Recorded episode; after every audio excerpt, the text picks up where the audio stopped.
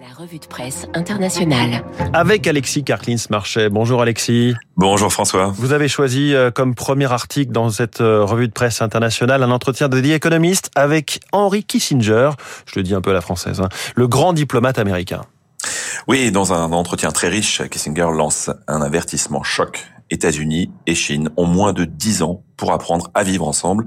Ben sinon, sinon on risque d'aller vers une troisième, troisième guerre mondiale. Alors il est toujours passionnant hein, d'écouter ou de lire ce partisan d'une diplomatie pragmatique qui, comme le rappellent les hebdomadaires britanniques, a, probablement la plus grande expérience en matière de, de, politique internationale.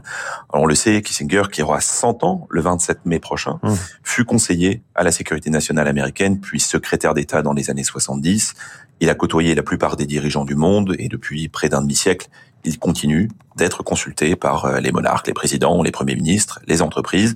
Et son message ici est très direct, François. Il est inquiet de la compétition croissante entre la Chine et les États-Unis, tant sur le plan technologique que sur le plan économique, ce qui lui fait dire euh, que nous sommes, je cite, dans une situation classique de pré-guerre. Quelles sont concrètement ces recommandations alors?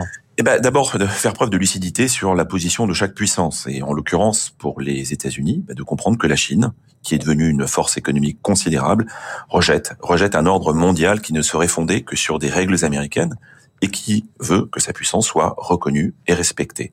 Surtout sur Taïwan, le sujet ultra sensible, on le sait, il juge que, que la rhétorique agressive de Trump, plus ou moins reprise par Biden, a dangereusement rompu l'équilibre trouvé par Nixon et Mao, et qu'il est urgent de rétablir le dialogue entre la Chine et les États-Unis pour faire baisser les tensions. Sur l'Ukraine, il faudrait que la, Russie retire ses, ses troupes des territoires conquis, tandis que l'OTAN devra accueillir l'Ukraine pour encadrer l'armée qui est considérée comme la plus équipée aujourd'hui en Europe mmh. et opérer un rapprochement avec Moscou. Bon, il faut aussi inclure l'Inde et l'Europe dans les discussions internationales. Et puis, il recommande à la Chine et aux États-Unis de discuter ensemble et de façon urgente de l'intelligence artificielle, sujet qui pour lui va devenir un enjeu majeur d'ici cinq ans en matière de sécurité. En conclusion, François Kissinger, euh, qui qualifie notre époque de celle des grands défis, mais aussi des grandes opportunités.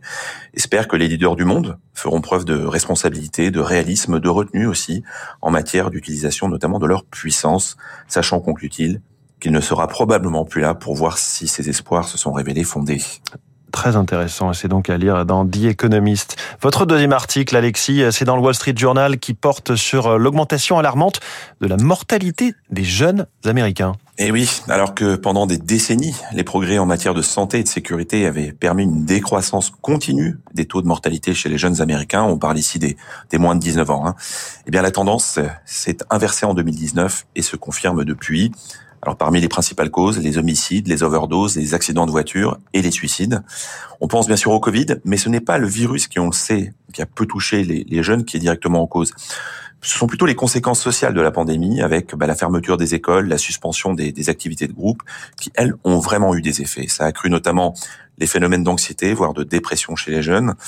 L'accès facilité aux armes, la conduite dangereuse et la crise des opioïdes n'ont fait qu'amplifier ces phénomènes. Malheureusement, comme partout en Occident, bah, les demandes de soutien psychiatrique sont en forte hausse, mais il manque de professionnels de santé pour accompagner les adolescents, parfois même des enfants qui sont en souffrance.